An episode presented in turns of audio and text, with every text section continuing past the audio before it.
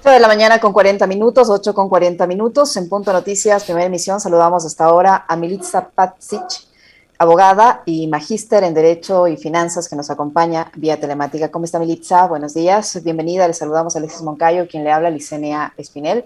¿Cómo evaluar la actual coyuntura política? ¿Qué caminos le, queda al presidente, le quedan al presidente de la República al no tener una mayoría consolidada en la Asamblea eh, y que le impide viabilizar sus propuestas de ley? Que son controvertidas, por decirlo menos, eh, de acuerdo a lo que así lo señalan algunos sectores políticos al interior de la propia Asamblea. Él ha amenazado constantemente a la legislatura con la muerte cruzada. Ayer dijo que por ahora no analizan esa situación, sin embargo no la ha descartado tampoco. Eh, ¿cómo, ¿Cómo evaluar la actual coyuntura política? Buenos días, bienvenido. Buenos días, eh, Licene, Alexis. Eh, muchas gracias por la invitación, es un gusto estar aquí. En efecto, yo creo que una de las de los pilares fundamentales para poder evaluar la coyuntura política es justamente cómo la ciudadanía se siente frente a la gestión gubernamental, ¿verdad? Eh, digamos, la, gestión gubernamental inició con mucha aprobación, el presidente Lazo gana con 52%, eh, inicia su gestión con un 71% de aprobación y luego, eh, a 100 días de su gobierno, esta aprobación sube, ¿no? A 74%.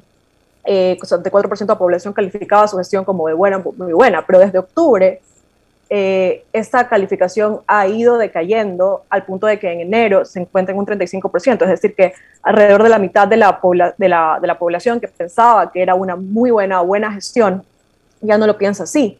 Asimismo, eh, hay que tomar en consideración que la percepción de los ecuatorianos frente hacia dónde va el país también ha caído drásticamente. Al inicio de la gestión gubernamental, hablamos de un 54% de personas, de ecuatorianos que creían que el país iba por un buen camino. Hasta eh, noviembre del, 2022, este, este porcentaje cae al 12%. Estos son eh, datos de perfiles de opinión. Entonces ahí vemos que existe un cambio drástico y para tratar de evaluar este cambio drástico también creo que hay que dar una mirada hacia las promesas de campaña, porque digamos, todo lo que el gobierno trata de, eh, digamos, todo, todo lo que el gobierno trata de impulsar, eh, ya sea, digamos, acciones del mismo Ejecutivo o acciones dentro de la Asamblea, eh, también requieren un, un, aspecto fundamental de apoyo popular.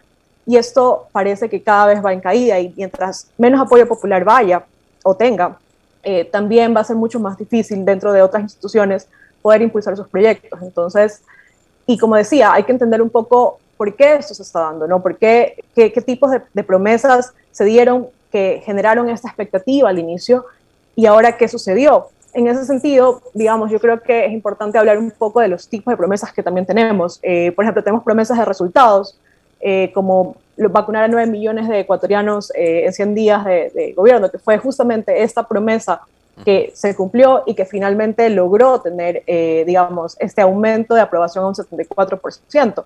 Y estos tipos de promesas son medibles, son eh, específicas, no se cumplen o no se cumplen. Tenemos otra, por ejemplo, salario básico a 500 dólares, esto es algo que se va, eh, digamos, a cumplir paulatinamente o se está cumpliendo paulatinamente, pero tenemos una que también es bastante crítica, que es crear 2 millones de empleos en cuatro años de gobierno, ¿verdad? Y ahí tenemos una especie de, sensación de que esta, de esta promesa, aunque se supone que su cumplimiento debe ser paulatino, no va en buen camino.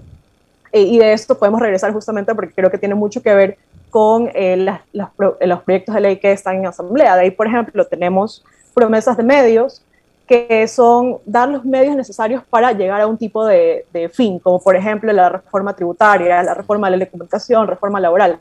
Digamos, todos estos eh, medios o herramientas para un fin. Y estos fines están conectados con otro tipo de promesas, que son las promesas conceptuales, es decir, estas promesas que son como paraguas o principios eh, que deben guiar estas, las otras promesas de campaña y el mismo accionar del gobierno. Entonces, aquí, por ejemplo, tenemos no más impuestos, que fue una, digamos, una idea que siempre estuvo dentro de las diferentes campañas del presidente Lazo. En la última campaña tenemos otra idea, salud gratuita y de calidad. Eh, la, el respeto a la libertad de prensa, el respeto a la protesta social, el respeto y atención a derechos de las mujeres, ¿no? Y aquí es cuando empezamos a ver un poco de la desconexión. En el caso puntual de la reforma tributaria, en efecto, se cumple con entregar la reforma tributaria, pero ya está desconectada la idea de no más impuestos, porque si bien empezaron a, eh, digamos, eliminaron ciertos impuestos como, como el impuesto a la herencia o el IVA de ciertos productos de primera necesidad, realmente se creó también una carga tributaria a una clase específica, la clase salariada, la clase trabajadora. Entonces, ahí empezamos a ver la desconexión, sobre todo a la gente que, eh, que fue afectada con esa eh, carga tributaria, empieza a haber un descontento y también una exigencia, una exigencia de que, perfecto, en este caso puntual, si estoy pagando, si tengo una carga tributaria mayor, espero verla reflejada en mejores servicios, en, por ejemplo, en la misma promesa de salud gratuita y de calidad, o incluso en, en la lucha contra la inseguridad. Y esto no se está viendo, y, y no, no, es coincidencia que mencione eso, porque justamente son parte de las preocupaciones eh, de los ecuatorianos. Entonces, en ese sentido, eh, y aparte el tiempo sigue pasando y sentimos que no hay como un, una mejoría, eh, y por tanto la gran expectativa cae, y, y, el apoyo popular a las acciones del gobierno también cae, y eso también se ve reflejado, como decía, en los proyectos de ley en la Asamblea. Si hablamos específicamente de la ley de inversiones, creo que uno de los puntos eh, más débiles que ha pasado, solo tomando en consideración, digamos, esta dinámica entre eh, la población y el gobierno en la asamblea, es que se ha dado muy poco tiempo para entender realmente qué es lo que tiene la ley de inversiones. Obviamente debe ser uno de los aspectos negativos de ser, una, de ser calificada como un proyecto económico urgente, o sea, el tiempo es muy corto, entonces es muy difícil entender y poder, eh, digamos, conversar y explicar cuáles son las distintas eh, partes de este proyecto, por un lado, y por otro también eh, cómo me beneficia, ¿verdad? Y ahí creo que la comunicación gubernamental tiene un rol fundamental y desafortunadamente ha sido uno de los, de los puntos más débiles del gobierno, poder comunicar realmente al ciudadano, por ejemplo, en sus distintos proyectos, cómo eso realmente le va a beneficiar, cómo va a ser tangible, cómo, cómo se va a materializar. Eh, y eso es algo que realmente no, no, tenemos y es un poco inexplicable porque si bien, digamos, las críticas a la comunicación gubernamental eh, son amplias, eh, son evidentes, hasta el mismo presidente Lazo en algún punto dijo,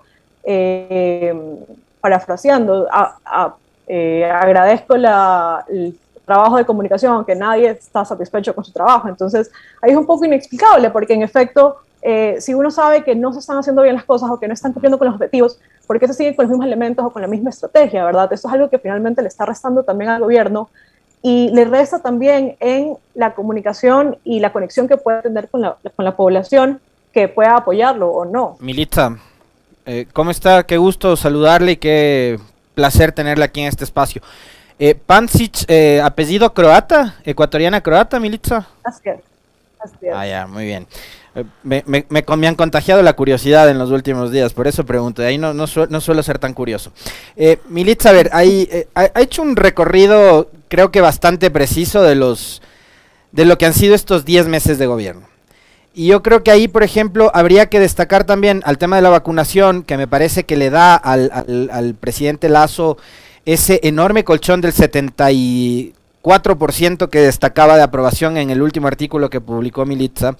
Eh, el tema del el retorno de los ecuatorianos en Ucrania, que me parece ha sido una muy buena gestión que ha hecho Juan Carlos Holguín. Pero si yo dejo de lado el tema de la vacunación y el tema del retorno de los ecuatorianos de Ucrania, no me encuentro nada más. Es decir, eh, voy a las redes sociales y veo inseguridad todos los días. Ecuatorianos que son asesinados, que mueren porque les roban el teléfono, los zapatos, eh, etcétera eh, sicariato, enfrentamiento entre bandas. Tenemos el tema de las cárceles, unas masacres horrorosas, un descontrol total, ausencia del Estado. Eh, fíjese que hoy, por ejemplo, me encuentro con que el alcalde de Durán, Dalton Narváez, en su desesperación, porque la inseguridad nada más dice necesitamos que los Estados Unidos nos instalen una base en Durán, ya porque no, hay confianza ni en el gobierno ni en la policía. Entonces, tengo eso, eh, tengo que los maestros están descontentos, tengo que los hospitales están llenos de pacientes que no tienen ni siquiera un vaso con agua para tomar las medicinas que tampoco hay y que les toca ir a comprar en la farmacia de de la vuelta del hospital público. Entonces tengo, tengo, tengo unas carreteras que, a las que no les han dado mantenimiento cinco años y que el presidente dice, hijo, vamos a tener que, concesionar porque no, no puedo yo. El gobierno de Moreno nos dejó hasta sin maquinaria para poder eh, dar mantenimiento, nos dijo en este espacio el, el ministro de Obras Públicas, Marcelo Cabrera. Y aparte de eso tengo la conflictividad. Diez meses de permanente conflictividad entre Ejecutivo y Legislativo, algo que usted también en uno de sus artículos lo mencionó. Y en estos 10 meses, apenas cuatro proyectos de ley enviado el gobierno. Dos que están durmiendo el sueño de los justos, uno que tiene que ver con reformas de la ley de comunicación y otro reformas de la ley de educación superior, y dos en materia económica urgente. Uno, la reforma tributaria que usted ya mencionaba hace un momento, que fue un golpazo a la clase asalariada, a los trabajadores clase media, y que pasó por el Ministerio de la Ley con la tibieza de los sectores del progresismo, incluido UNES, y otro que es el que se está tramitando ahora. Entonces, esa conflictividad tampoco tiene razón de ser. Yo lo que veo es, digamos, una falta de experiencia en el manejo político, por un lado, pero por otro, lo último que señalaba Militza es súper interesante, porque ahora hablan de que no hay mucha eficiencia ni efectividad en la comunicación gubernamental. Yo más bien creo que lo mejor que ha hecho el gobierno es no informar de sus planes, porque si informan lo de los planes, yo creo que se le, se le cae. Pero como maneja todo perfil bajo, eh, al gobierno le ha salido, hasta ahora, le ha salido todo bien incluida la aprobación del, de la reforma tributaria por el Ministerio de la Ley. Militza, un análisis de toda la letanía que acabo de, dar. Yo creo que con respecto a la comunicación no es una estrategia que se pueda sostener a largo plazo, porque finalmente uno necesita el apoyo popular, eso es lo que hablábamos al inicio, eh, para poder llegar eh, sus proyectos, para poder impulsar sus proyectos. O sea, no, hemos cumplido ni un año de este, de este gobierno entonces, sí se requiere una mayor conexión, una mayor información y por al menos explicar también, yo creo que por sano debate, entender lo que está pasando y poder hacer un análisis. Creo que de ahí, eh, de esto, eh, nace una, una, ciudadanía crítica eh, y puede ayudar a los procesos, creo yo. Algo que yo también mencionaba y, lo que decías, Alexis, es que realmente la situación no es la mejor de hecho, es una situación muy dura, muy difícil y creo que eso hay que reconocerlo, ¿no? Gobernar Ecuador en este momento no va a ser fácil. Y eso era algo que es evidente. De hecho, digamos, no solo por la pandemia, Ecuador ya venía mal antes de la pandemia, teníamos una crisis económica, teníamos una crisis social. Eh, digamos, si hablamos económicamente, Ecuador desde el 2011, si bien íbamos creciendo, cada vez crecíamos menos, hasta llegar al 2015 que dejamos de crecer y desde ahí realmente no nos pudimos recuperar, solo hablando, digamos, de crecimiento del PIB eh, porcentual anual. Luego tuvimos una crisis social eh, en octubre del 2019 eh, y finalmente llega la pandemia, que es un shock económico, que es un shock social. Y ahora también tenemos que lidiar con las consecuencias de una guerra con Ucrania, entre Ucrania y Rusia, la cual está aumentando los precios de los commodities, como el trigo, como el petróleo, y que también está cerrando mercados a nuestra industria exportadora. Entonces, sin duda alguna, eh, digamos, la situación no, no es eh, la mejor y creo que un poco o parte de la desilusión que se da justamente es porque económicamente hablando, que se supone que iba a ser uno de los fuertes de este gobierno, no se ve mucha mejoría. De hecho, en el 2011, eh, nosotros, digamos, la pandemia tuvo un impacto de 7.8% en el PIB. El 2011 crecimos 4% y se recuperaron 350 mil empleos adecuados pero de más de 500 mil que se habían perdido por la pandemia. Es decir, que aunque ya pasó el efecto rebote, no logramos llegar a los, a los niveles pre-pandemia, solo hablando eh, económicamente. Y de aquí ya se viene una desaceleración económica, que es algo que ya se está, sintiendo, se está sintiendo. Ya el efecto rebote terminó y Ecuador le podría tomar en total unos tres años llegar a niveles pre-pandemia. Esto solo hablando económicamente. Si hablamos en temas de indicadores eh, sociales, van mucho más retrasados todavía. Si hablamos de pobreza, por ejemplo, eh, prepandemia había, por pobreza por ingreso, estamos hablando de un 25% de la población eh, que sube por la pandemia 33%, y ahora en diciembre baja a 28%, es decir, todavía tenemos unos 2-3 puntos porcentuales de diferencia frente al, al nivel prepandemia que tendríamos, igual la pobreza extrema. Entonces, eh, realmente eh, ahí vemos que, digamos, hay, tenemos una situación delicada, pero eso es algo que creo yo que se tiene que, o sea, se tiene que tomar eh, la responsabilidad suficiente de entender el momento en el que estamos. Y de hecho, yo también escribía hace algunas semanas que gobernar es realmente hacerse responsable por todo lo que está pasando. Entonces, uno cuando llega al poder, y de hecho, o sea, era evidente que Ecuador no estaba en, un, buen, eh, una buena posición desde antes de campaña, entonces eh, lo que se espera es que se esté a la, altura de las circunstancias, y ahí creo que también existe una especie de, eh, digamos, o parte de la decepción se da, porque desafortunadamente una de las cosas que se nos vendió en campaña fue que existía eh, una preparación, una preparación de aproximadamente 10 años para poder gobernar, para poder solucionar los problemas. Eh, y se llegó al punto de decir que en los primeros 100 minutos de gobierno iban a lanzar los decretos para poder eh, arreglar la situación del país. Y eso no es así. Entonces, también ahí creo que se genera un poco de, esta desesperanza de que realmente tal vez el análisis que se hizo sobre eh, los problemas del país no fueron tal, no fueron lo suficientemente robustos para poder realmente diseñar las soluciones que se necesitan. Militza, yo quiero eh, su opinión respecto a declaraciones eh, polémicas, por decirlo menos, que efectuó ayer el presidente de la República al referirse a dos temas puntuales. El primero, eh, la marcha del 8 de marzo, la marcha en el Día Internacional de la Mujer. El presidente de la República ha dicho que él va a respaldar siempre a la policía, que va a estar siempre del lado de los policías como presidente de la República, como comandante en jefe, como jefe de la policía y ha dicho que eh, la represión, justificando la represión que hubo ese día, eh, que esto sucedió cuando una mujer desbordó sus pasiones y que existe un exceso de sensibilidad cuando la policía tiene que advertir riesgos y actuar frente a esos riesgos. Es lo que ha hecho el presidente de la República al referirse a la represión policial contra las mujeres en el Día Internacional de la Mujer, por un lado. Y por otro lado, se ha referido eh, al veto parcial al proyecto de ley eh, para la interrupción del aborto en casos, para la interrupción del embarazo en casos de violación. Y ella ha señalado que una mujer violada puede saber al quinto día después de haber sido violada si está o no está embarazada. Ese es uno de los argumentos con el que ha justificado tanto los plazos como los requisitos que se han impuesto en este veto. ¿Qué opinión le merecen esas declaraciones, tomando en cuenta que usted ha hecho un artículo eh, muy interesante sobre el, el 8 de marzo? Creo que justamente, y para vincular estas dos ideas y esos dos artículos, eh, es parte de la desilusión, ¿no? es parte del descontento, porque en campaña también se vivió eh, y se prometió mucho eh, el respeto a los derechos de la mujer, la sensibilización hacia la situación de la mujer en el país. Eh, y hay citas textuales que lo dicen, ¿no? que, que, digamos que ellos entienden la desigualdad en que, vienen, que viven las mujeres, que, que, en efecto cuando una mujer es violentada nos hiera a todos, o sea, son cosas que se dijeron en campaña y creo que fue uno, digamos, uno de los puntos que ayudó a que el presidente Lazo pudiera eh, ganar la elección. Entonces, cuando llegamos y ya está gobernando, vemos que, por un lado, falta mucha diversidad en los equipos de trabajo.